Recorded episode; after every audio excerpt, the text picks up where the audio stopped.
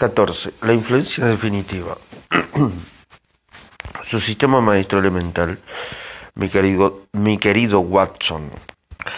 Con disculpas para con Sir Arthur Conan Doyle.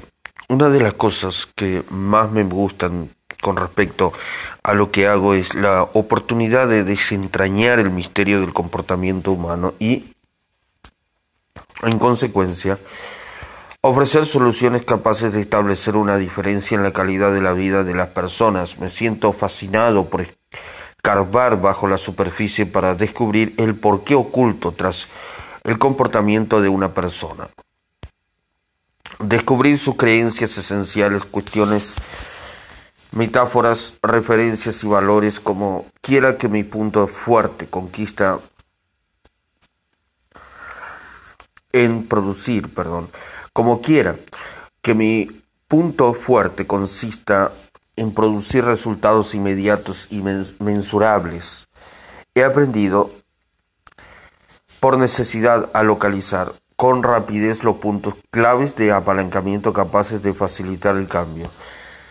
Cada día tengo que vivir el papel de Sherlock Holmes, atrayendo detalles, extrayendo detalles minuciosos con los que conjuntar el complicado rompecabezas de la experiencia única de cada persona. Supongo que en ese sentido podría decirse que soy un detective muy privado.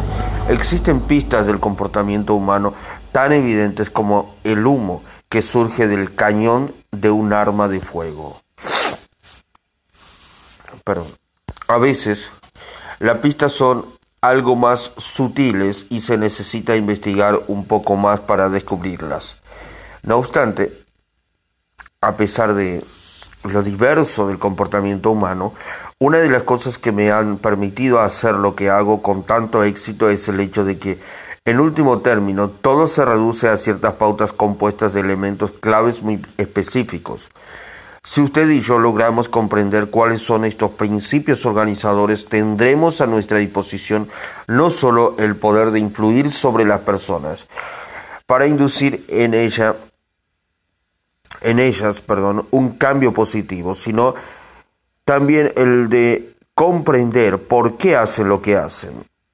Comprender el sistema maestro que dirige todo comportamiento humano es tanto una ciencia gobernada por leyes y pautas predecibles de acción y reacción con puente, con, perdón, como la química y la física.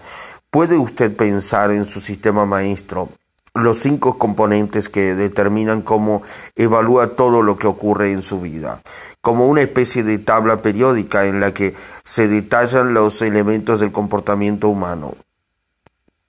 Del mismo modo que toda la materia física se descompone en las mismas unidades básicas, así sucede con el comportamiento humano.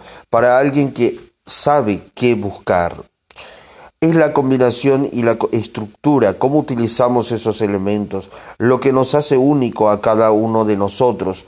Algunas mezclas son volátiles y producen resultados explosivos, otras combinaciones neutralizan, otras catalizan y algunas paralizan. Bombardeados como estamos por las cosas incontables que nos suceden a diario, la mayoría de nosotros ni siquiera se da cuenta de que tiene una filosofía personal y mucho menos el poder que tiene para dirigir nuestras evaluaciones de lo que significan las cosas para nosotros. La segunda parte de este libro está dedicada a asistirle en la toma del control directo de su sistema maestro de evaluación, la fuerza que controla cómo se siente y qué hace en cada momento de su vida.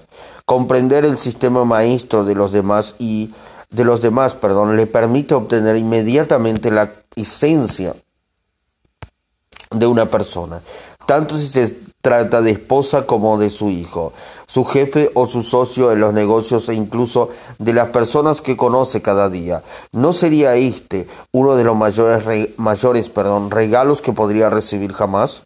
Ser capaz de conocer todo lo que impulsa a la gente que es más importante para usted, incluido usted mismo? ¿No sería estupendo ir más allá de todas clases de alteraciones o desafíos en compañía de otras personas, comprendiendo por qué se comportan como lo hacen y luego sin juzgar, poder reconectar inmediatamente con quienes son en realidad? En el caso de los niños, solemos recordar que los comportamientos inquietos indican la necesidad de dormir una siesta antes que una disposición malvada. En un matrimonio es especialmente importante poder ver a través de las tensiones de la vida cotidiana para poderse apoyar mutuamente y alimentar el lazo que les unió desde el principio. Si su pareja siente presión en el trabajo y da rienda suelta a su frustración, eso no quiere decir que su matrimonio haya acabado, sino que es una señal para mostrarse más atento y enfocar su atención en la tarea de apoyar a la persona a la que ama. Al fin y al cabo, uno no juzga el mercado de valores basándose exclusivamente en un día de contrataciones. Cuando el índice Dow Jones ha caído en 20 puntos, por la misma razón, tampoco puede juzgarse el carácter de una persona a partir de un solo incidente aislado. Las personas no son, eh, no son sus comportamientos. La clave para comprender a la persona consiste en comprender sus sistemas maestros, para poder apreciar así su forma individual y sistemática de razonamiento. Todos nosotros disponemos de un sistema o procedimiento por el que pasamos para determinar qué significan las cosas y qué necesitamos hacer en cualquier situación de la vida usted y yo necesitamos recordar que cosas diferentes son importantes para personas diferentes y que cada una de ellas evaluará lo que está ocurriendo de modo diferente, basándose para ello en su perspectiva y condicionamientos.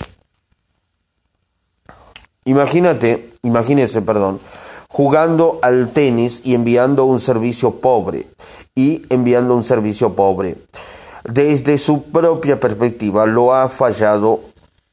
Desde la perspectiva de su contrincante ha sido un gran lanzamiento. Para él, desde la perspectiva del juez de línea, el servicio no ha sido ni bueno ni malo. Para él solo es una cuestión de auto, out o in.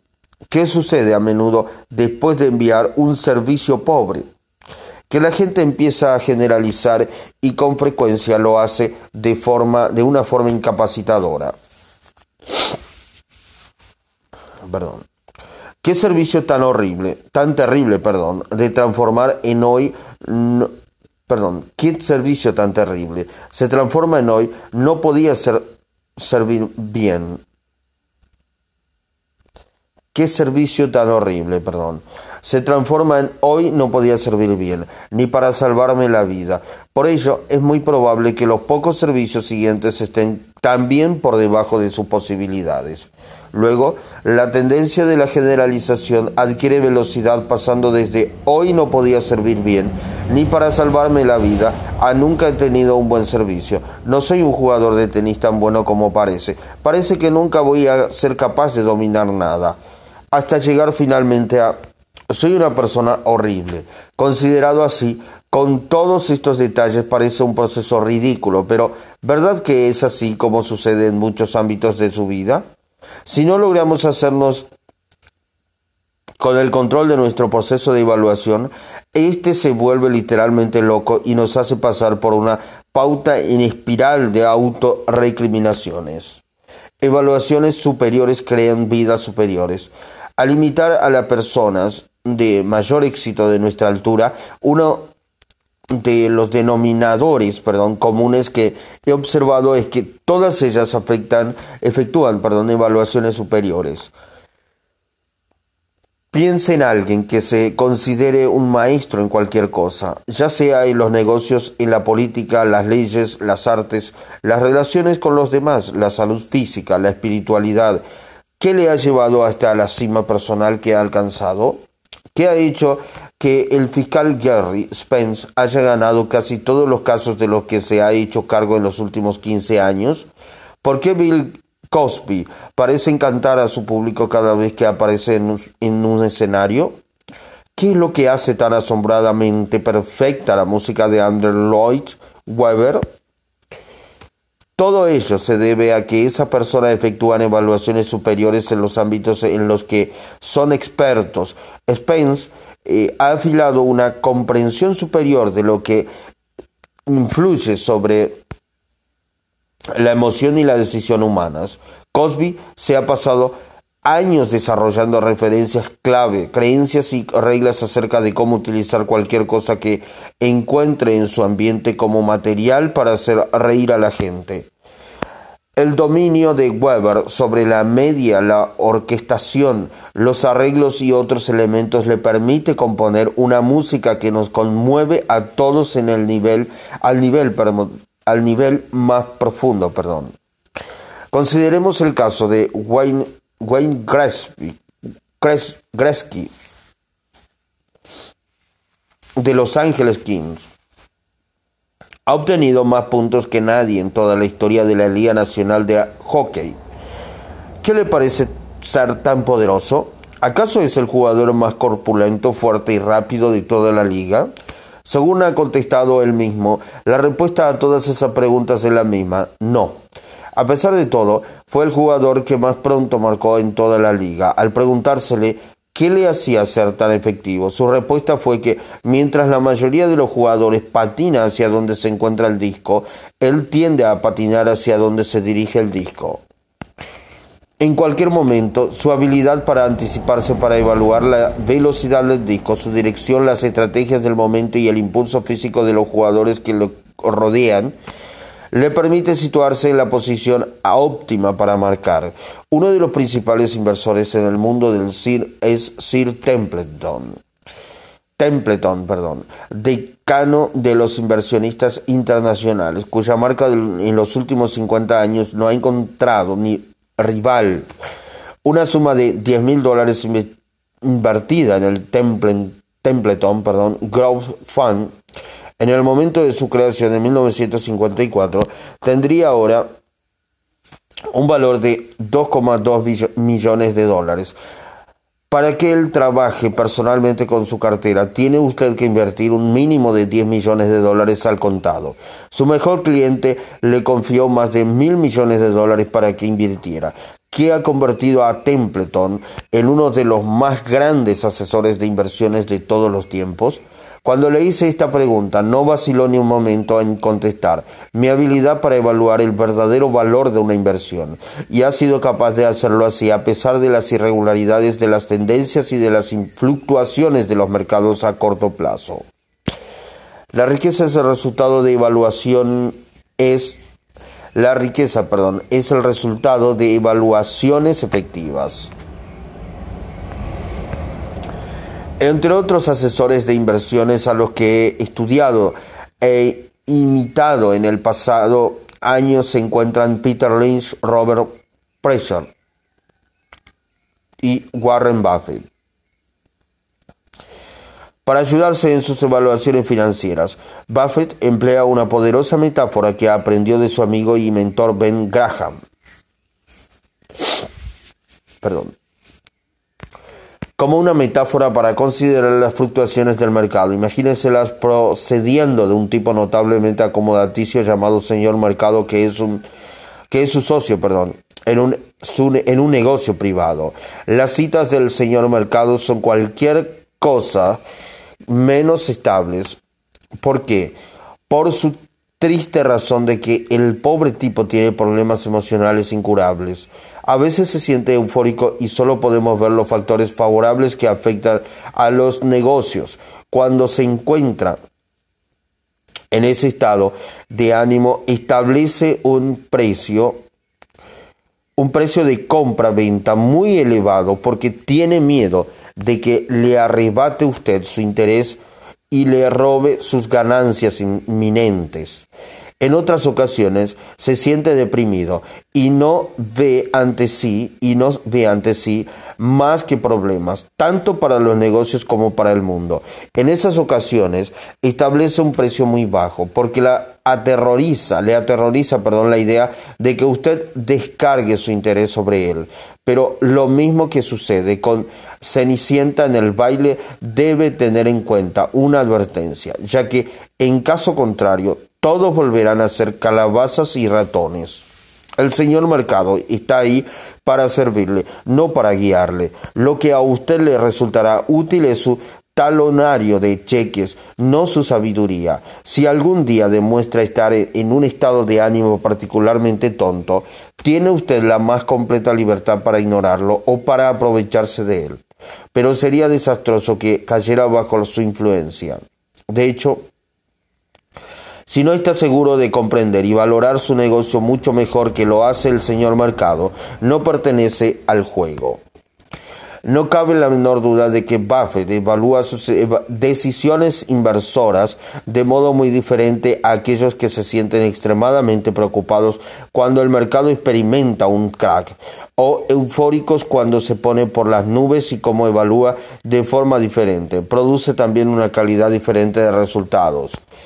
Si cualquiera está haciendo las cosas mejor que nosotros en un ámbito concreto de la vida, ello se debe simplemente a que dispone de una mejor forma de evaluar lo que significan las cosas y lo que deben hacer al respecto. Jamás debemos olvidar que el impacto de nuestras evaluaciones va mucho más allá del hockey o las finanzas. La forma que tenga usted de evaluar lo que va a comer para eh, cada noche, perdón, puede determinar la extensión y la calidad de su vida. Una pobre evaluación en cuanto a cómo criar a sus hijos puede crear el potencial para un dolor durante toda la vida. El fracaso en comprender los procedimientos de evaluación de otra persona puede destruir una relación amorosa y encantadora. Perdón. El fracaso en comprender los procedimientos de evaluación de otra persona puede destruir una relación amorosa y encantadora. El objetivo pues consiste en evaluarlo todo en la vida de una forma que le guíe consistentemente hacia la toma de decisiones que produzcan los resultados que desea. El desafío es que raras veces tomamos el control de lo que parece ser un proceso complejo, pero yo he desarrollado formas eh, de simplificarlo de modo que ahora podemos tomar el timón y dirigir nuestros propios procedimientos de evaluación y, en consecuencia, nuestros destinos. He aquí una breve visión de los cinco elementos de, los cinco elementos, perdón, elementos de evaluación, algunos de los cuales ya conoce usted, mientras que el resto lo abordaremos en los capítulos siguientes. En las páginas siguientes encontrará una flecha apuntando hacia dos blancos idénticos. Este diagrama le demuestra cómo funciona nuestro sistema maestro de evaluación. Revisemos los cinco elementos, los cinco elementos, perdón, uno a uno y vayamos añadiéndolos al diagrama a medida que avanzamos. 1. El primer elemento que afecta todas sus evaluaciones es el estado mental y emocional en el que se encuentra en el momento de efectuar la evaluación. Hay momentos en la vida en los que alguien puede decirle algo y hacerle llorar, mientras que en otros eh, momentos ese mismo comentario podría hacerle reír. ¿Cuál es la diferencia? Pues tratarse simplemente, puede tratarse simplemente, perdón, del estado de ánimo en que se encuentre.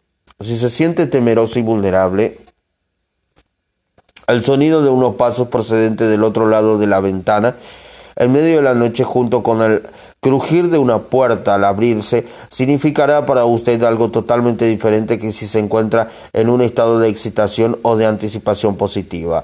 El que usted se estremezca debajo de las sábanas o se levante de un salto y eche a correr hacia la puerta con los brazos abiertos es el resultado de las evaluaciones que haga sobre el significado de esos sonidos.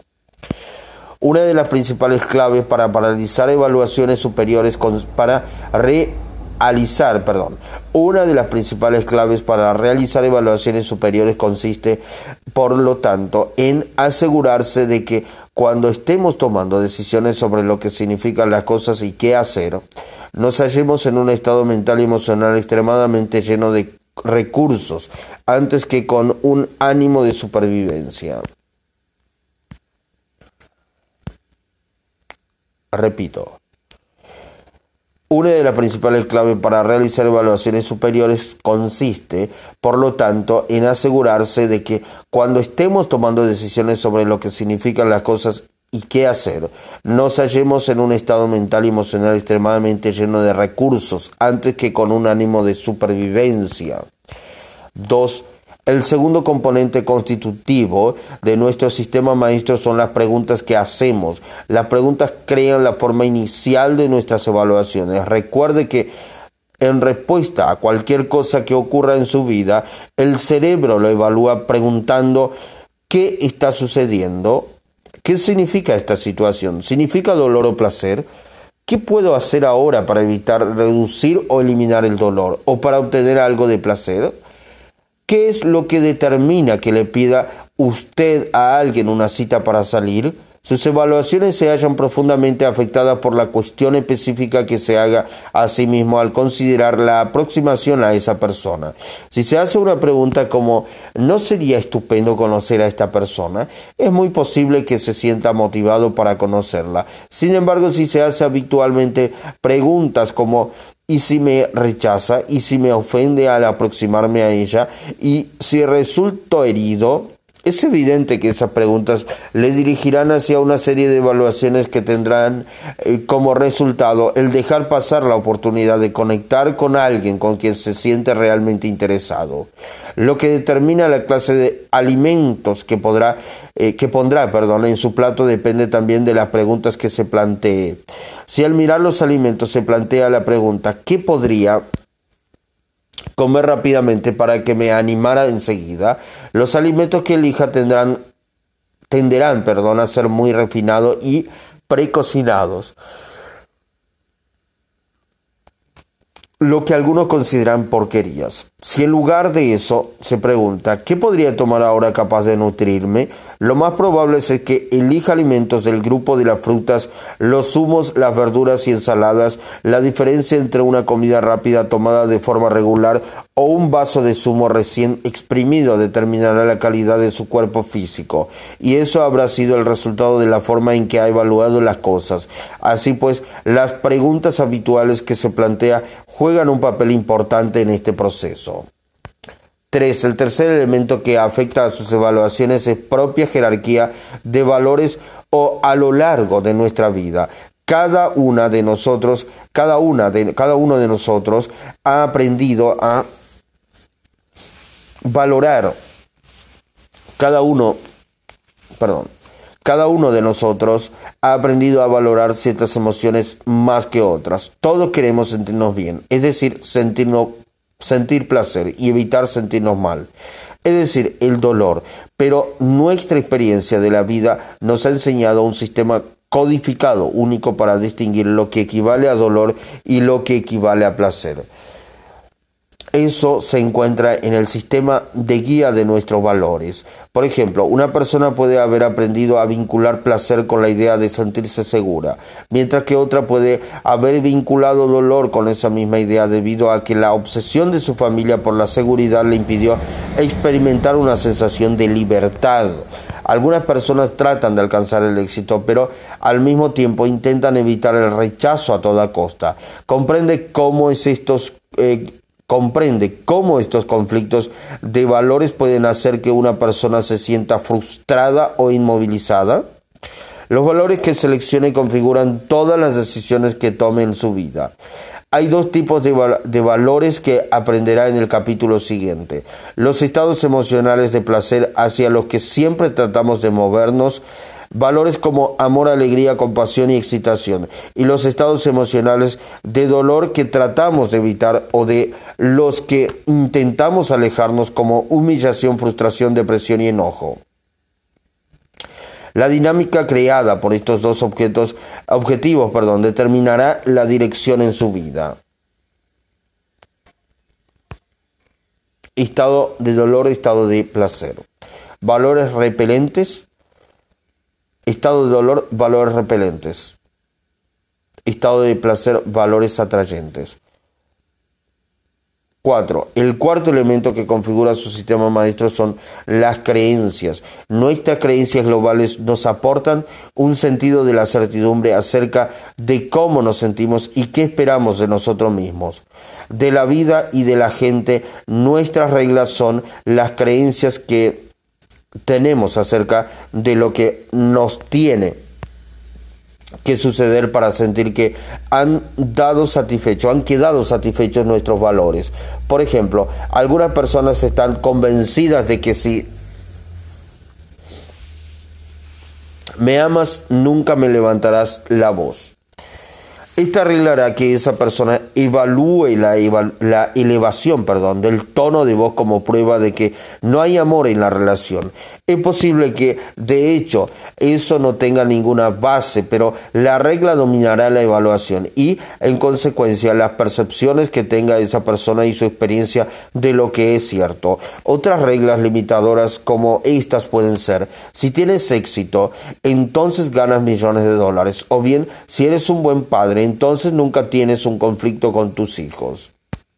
Las creencias globales determinan nuestras expectativas y a menudo controlan hasta lo que estamos dispuestos a evaluar en primer lugar. La fuerza conjunta de esta creencia determina cuándo nos damos a nosotros mismos una experiencia de dolor o, de placer y constituyen uno de los elementos fundamentales de todas las evaluaciones que hacemos.